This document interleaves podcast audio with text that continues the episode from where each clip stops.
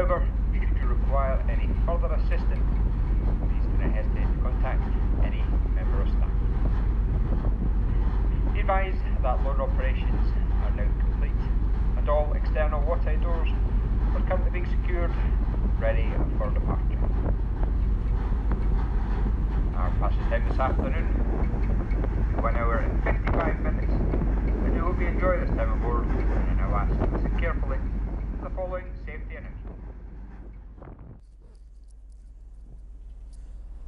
Ja, da bin ich wieder. Hallo. Diesmal von unterwegs. Das, was ihr am Anfang gehört habt, war einmal die Sirene vom Parkdeck auf der Fähre von Klonijk nach äh, Kennerkrijk auf Eila. Da bin ich nämlich nach dem Rauffahren äh, auf die Fähre in die zweite Etage gefahren worden. Und die, das Deck macht halt dieses äh, Warngeräusch bei der Bewegung. Das war das erste. Das zweite war eine kurze Durchsage vom Kapitän. So, jetzt sind wir äh, abgelegt seit ungefähr ja, 20 Minuten, würde ich sagen. Wir verlassen, glaube ich, gerade die, den, ja, wie soll man sagen, den, den Firth, die, die Förde von Klonijk aus Richtung Eila. Also ein Stück offene See, mehr oder weniger offen. Und der Tag selbst war, ja, schottisches Frühstück in der Unterkunft, Sachen gepackt, gleich losgefahren. Mein Zeitplan war relativ stramm, weil die Fähre in Lochranza, die fuhr um 10.45 Uhr und ab 8.30 Uhr gab es Frühstück, also halbe, dreiviertel Stunde Frühstücken, dann, dann auch hinfahren über Single Track Road, das war die erste richtige Single Track Road. Hat aber geklappt, ich habe die Fähre gekriegt, äh, war sehr rechtzeitig da. Fähre war erstaunlich ruhig von der Fahrt, muss ich sagen. Also der große, die große Fähre von Amsterdam nach Newcastle, die hat doch schon ein bisschen gestampft und gerollt, wie man sagt. Also sich seitlich geneigt jedenfalls. Hoch und runter nicht, also gestampft wohl eher nicht.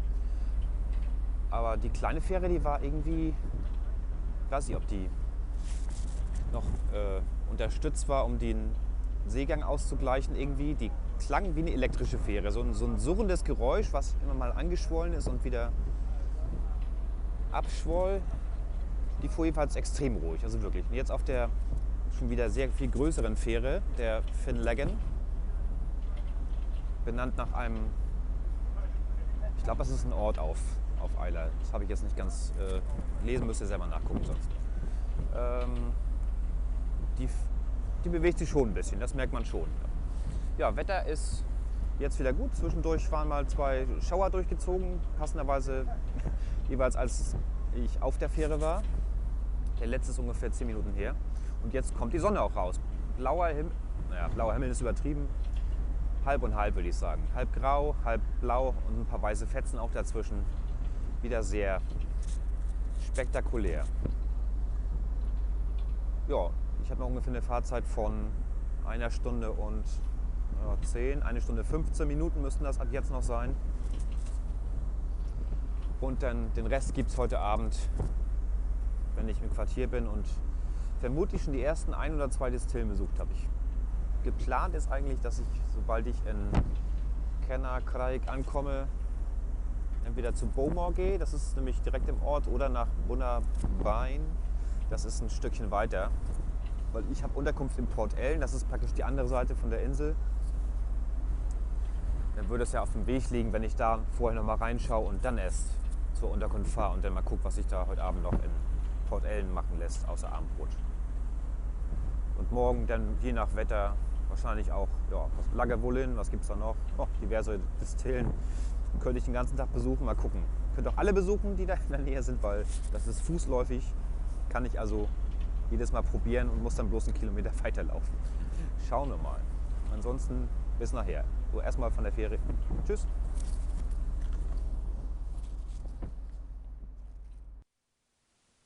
Schönen guten Abend. Hier kommt also Teil 2 von meiner Anreise heute von der Insel Adan nach Eila. Inzwischen bin ich hier gut in Port Ellen angekommen.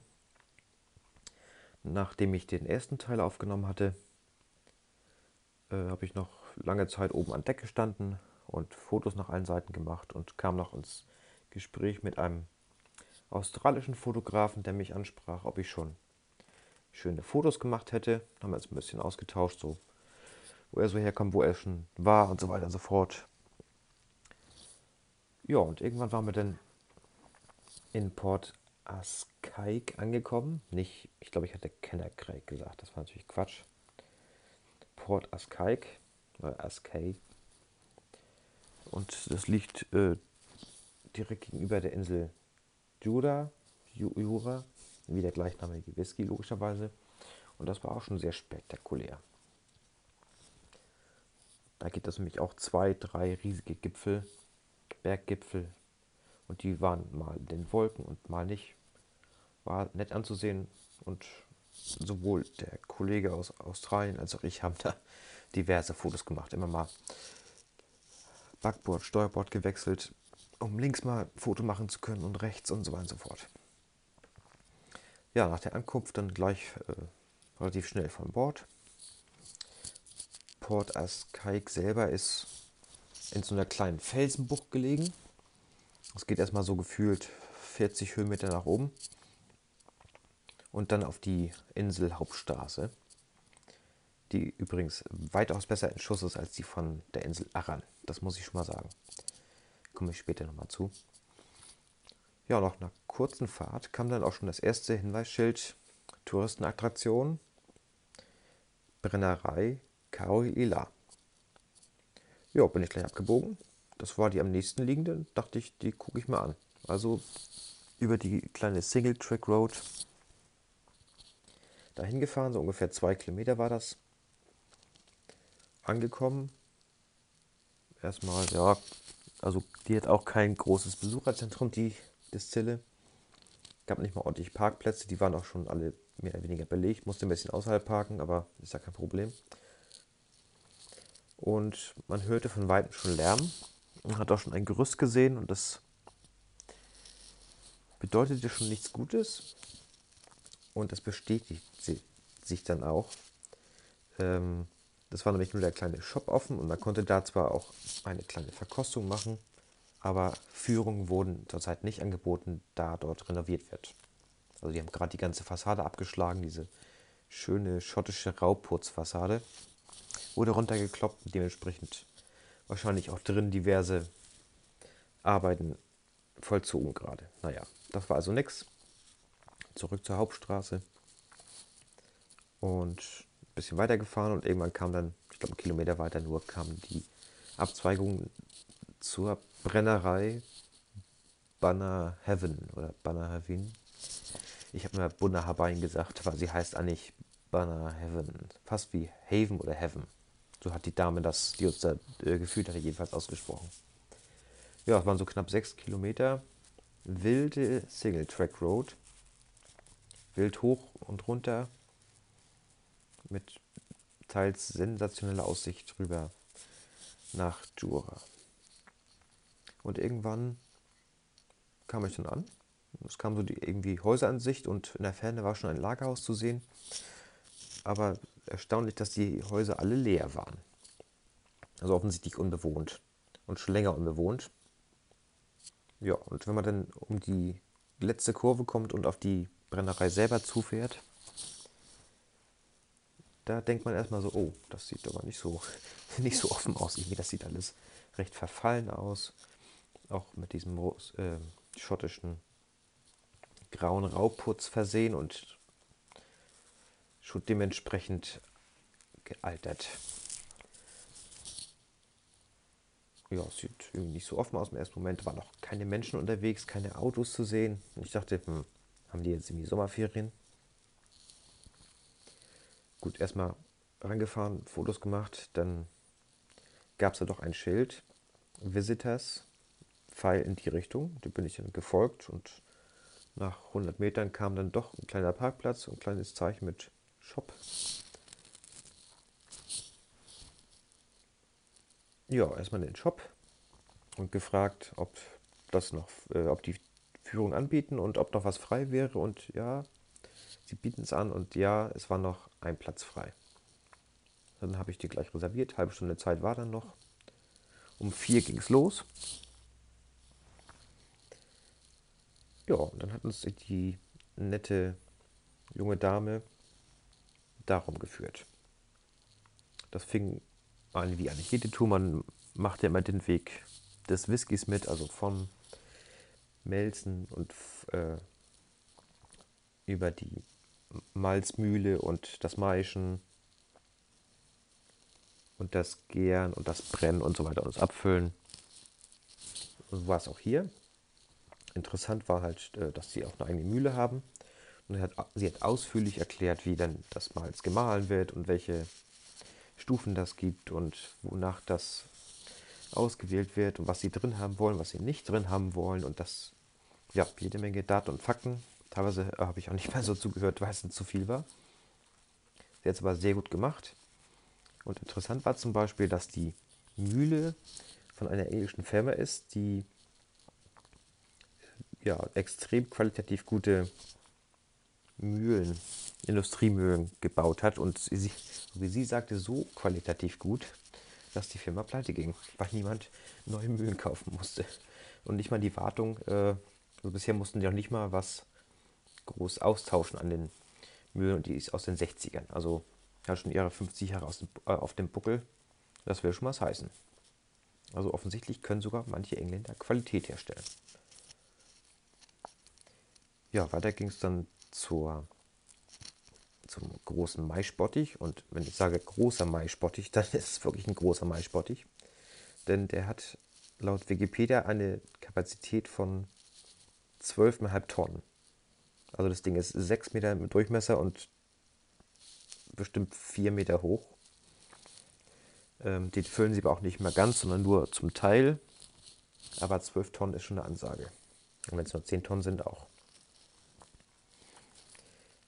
Danach kommt man in den, sind wir in den Raum, wo die Washbacks stehen, also die riesigen Holzbottiche, wo die Maische dann anfängt zu gären. Und davon haben sie sechs Stück. Sechs Stück A, 100.000 Liter. Und die waren also einfach verdammt groß. Wirklich, 100.000 Liter ist schon eine Menge. Die machen sie aber auch nicht ganz voll, sondern nur zu 60 Prozent. Danach kam der Brennraum, wo die Brennblasen stehen und in den relativ kleinen Raum, also klein heißt, dass der doch, ja, sag mal, 15 Meter hoch war und von der Grundfläche so 10 mal 12 Meter, aber es ist nicht so viel, wenn man bedenkt, dass da äh, vier riesige Brennblasen drin stehen. Zwei mit 15.000 Litern und zwei große mit 35.000 Litern. 35.000 Liter ist verdammt viel. Und die vier in so einem relativ kleinen Raum und dann schön beheizt. Das war ja wie immer bulle warm drin, aber auch da war wirklich nicht mehr viel Platz drin. Ja, fotografieren durfte man überall, außer im, äh, im Brennraum selber. Aber man durfte in den Brennraum rein fotografieren, also wahrscheinlich nur aus Explosionsschutzgründen. Ähm, übrigens lagert die Brennerei selber 90 Tonnen Malz. Die lassen melzen, wie ich das erinnere. Und laut Wikipedia ähm, macht das wohl auch die Melzerei hier in Port Ellen. Ja, genau. Teilweise jedenfalls. Und sonst habe ich nicht ganz aufgepasst, wo der Rest herkam. Ja, nachdem wir da fertig waren mit dem mit dem Brennraum und den Spirit Stills sind wir raus auf dem Hof und wurden gleich von einem kleinen Schwarm Midgets attackiert und sind auch mehr oder weniger schnell geflüchtet. Aber obwohl mich irgendwas gepiekt hat, muss ich sagen, bisher, na doch, hier ist ein kleiner roter Fleck, aber es, bisher juckt mich nichts. Also anscheinend bin ich nicht der Typ, der gerne und oft von diesen Viechern gestochen wird. Ich hätte gestern auch schon so eine kleine Attacke aber irgendwie ist auch nichts draus geworden. Anscheinend habe ich nicht das richtige Blut dafür. Naja, ist ja gut. Ja, auf dem Hof hat sie uns noch gezeigt, wo dann der fertige Schnaps ähm, über den Hof geht zur Abfüllung. Das war einfach so ein altes, also wirklich gefühlt 100 Jahre altes, schwarz lackiertes, einfaches, gammeliges Rohr, was einmal so quer über den Hof geht.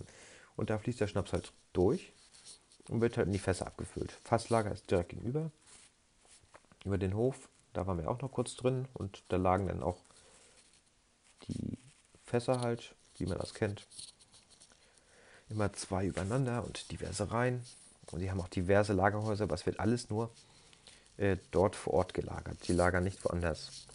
Und auch interessant war zur Geschichte der Brennerei selber, dass die bis vor, äh, jetzt muss ich überlegen, 20 oder 30 Jahren, da gab es nicht einmal diese kleine Straße dorthin. Das heißt, man hat alles mit dem Schiff hin und zurückgebracht. Sowohl die Zutaten, also in dem Fall ähm, das Malz, als auch den Whisky dann zurück. Und sie sagte, ja, ich habe gerade gesagt, 90 Tonnen Malz können die da lagern und dann kam halt irgendwann ein Schiff an, an den Destillerie, äh, Destillerie eigenen Pier und dann mussten da die zwei armen Leute, die dafür zuständig waren, die mussten dann mal eben 90 Tonnen Malz ausladen. Also in, in Säcken, vermute ich mal, dass der dann kam. Und irgendwann sagte sie, ging das nicht mehr und dann hat, haben sie irgendwann mal diese Straße bauen lassen. Und dadurch, dass die Destille halt nicht mal eine Straße hatte und man nicht so einfach dahin und äh, zurückkam, ich meine, sie sagte, dass das zwei Tage dauerte, also vom Festland praktisch bis dahin zwei Tage ähm, mit dem Schiff. Und dementsprechend kamen die Leute da auch nicht so schnell hin oder weg, die da arbeiteten. Das heißt, die haben auch da gewohnt. Und daher die ganzen leerstehenden Häuser. Ja, die hatten dann auch eigene Handwerker da, also Fassmacher und Elektriker und Klempner, was man so braucht in so einem Industriebetrieb. Eine Schule gab es da und ja, einen kleinen Laden. Das gibt es alles natürlich nicht mehr, aber man plant eventuell diese leerstehenden Häuser und die, die Wohnungen von früher ähm, zu Ferienwohnungen zu machen.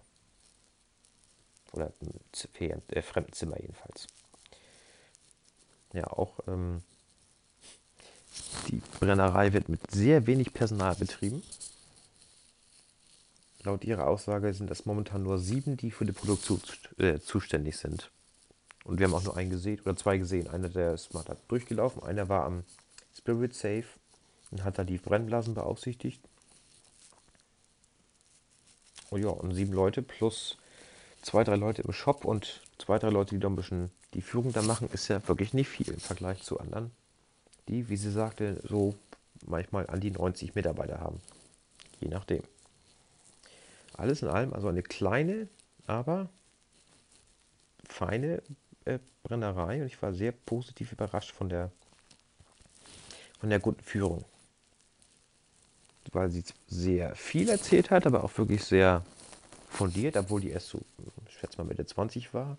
Und so viele Details und auch völlig auf diese Magie verzichtet hat, die viele äh, Brennereien in ihre Führung legen. Zum Beispiel bei in der Arren ähm, Distille vorgestern, da, was vorgestern? Nee, ja, gestern. Da war das halt, hatte ich ja schon gesagt, so auf alt gemacht. Dann mit so, ja, nur das beste Wasser hier und unser Destillateur hat irgendwie magische Hände. Also diesen ganzen Zauber haben die, die ist bei Bunna Heaven komplett weggelassen. Das war einfach, ja, wir kriegen halt unser Zeug, unser Malz daher. Das, die Gerste wird hier angebaut dann machen wir das und das damit und gar nicht groß irgendwie mit, ja, dann irgendwie Magie und der Haut ist so besonders, sondern sollte, ja, wir nehmen halt das Wasser und deswegen schmeckt das vielleicht ein bisschen anders als da und da. Wir torfen das so und die torfen das so. Das fand ich sehr angenehm. Das habe ich ja auch gesagt nachher. Das war eine sehr, wirklich sehr fundierte und sehr unterhaltsame, trotzdem ähm, Führung. Ja, danach am Ende hatten wir noch natürlich ein kleines Tasting. Ich hatte mir das mit zwei Proben bestellt. Das konnte man vorher sagen, ob man nur eine wollte oder halt zwei oder vier. Und dann gab es einen, äh, beide ungetorft. Einer war mit Sherry und einer war mit. Ja, das war ein anderer. Ich glaube, das war der Standard. Nochmal im Eichenfass nachgereift. Ohne Altersangabe beide. Und eins habe ich noch gelernt, das habe ich auch nie in irgendeiner Führung gehört. Warum auch immer. Und zwar ist es dieses, was auf äh, vielen Whiskys draufsteht. Und, und also unchill filtert.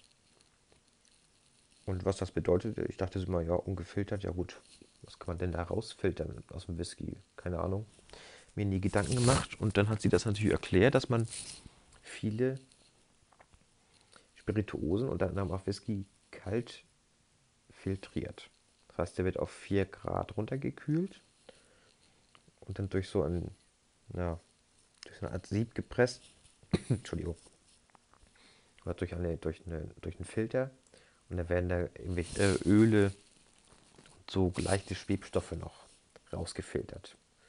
Damit der Whisky oder die Spirituose allgemein beim Mischen mit anderen Getränken, zum Beispiel mit, mit Wasser oder mit Eis, manche, also bei Whisky geht es vielleicht nicht, aber dann wird der das Getränk trübe. Dann gibt das so Schlieren. Und das mögen Leute beim äh, Trinken nicht haben. Und deswegen machen einige Hersteller das, dass sie es halt rausfiltern. Sie sagt aber, das nimmt auch Geschmack. Ja, kann man nachvollziehen, dass da was verloren geht. Ja, ich habe mir noch äh, eine Kleinigkeit gekauft. Und zwar ein so ein halbes Fläschchen, ich glaube 0, was ist das, 03 oder 033, handabgefüllten, zwölf Jahre alten Bunner Heaven mit äh, Sherry Finish. Eine Einzelfassabfüllung von Hand. Die gibt es auch nur da. Ja, hat, glaube ich, 30 Pfund gekostet. Ist auch kein Schnäppchen für eine halbe Flasche, aber gibt es halt nur da, nicht online. Und ja, vielleicht schmeckt er ja, habe ich noch nicht probiert. Wird zu Hause eine Überraschung dann. Und ein kleines, ähm, also ein Glas, ein Nosing-Glas mit Bunner Heaven habe ich mir noch gegönnt. Ja, dann zurück auf die Hauptstraße und ab zum, ab zum Quartier nach Port Ellen. Das war eine lange Tour, weil das war nochmal von da bestimmt 30 Kilometer. Ich hatte mir Eile irgendwie kleiner vorgestellt. Ähm, und eben kam ich dann schon durch Bowmore. Man konnte auch die Bowmore Distille sehen. Und von Bowmore ging die Straße nach Port Ellen im Prinzip ja, stur gerade über die Insel. Gar nicht groß Höhenunterschied, sondern einfach durch so ein riesiges Moor, sag ich mal ganz platt. Und wirklich, man konnte drei, vier Kilometer vor sich schon sehen, kommt ein Auto oder nicht. Ging zwar ziemlich hügelig rauf und runter, aber die war auch größtenteils ganz in, äh, gut in Schuss, die Straße, und ich konnte zeitweise sogar 100 fahren. Das habe ich bisher, glaube ich, noch gar nicht geschafft, außer auf der Autobahn, auf dem Festland. Ja, unterwegs noch am Flughafen vorbeigekommen von Eila und an den Lafroig-Torfeldern. Da stand ein großes Schild und da sah man auch die ausgestochenen Torfstücke schon zum Trocknen liegen. Dann in Port Ellen fährt man direkt an der Melzerei vorbei die auch noch für diverse Distillen was das Malz herstellt. Ja, dann ins Quartier noch Abendessen um die Ecke im Hotel und das war der Tag für heute. Ansonsten vielen Dank fürs Zuhören und wir hören uns dann morgen wieder. Gute Nacht.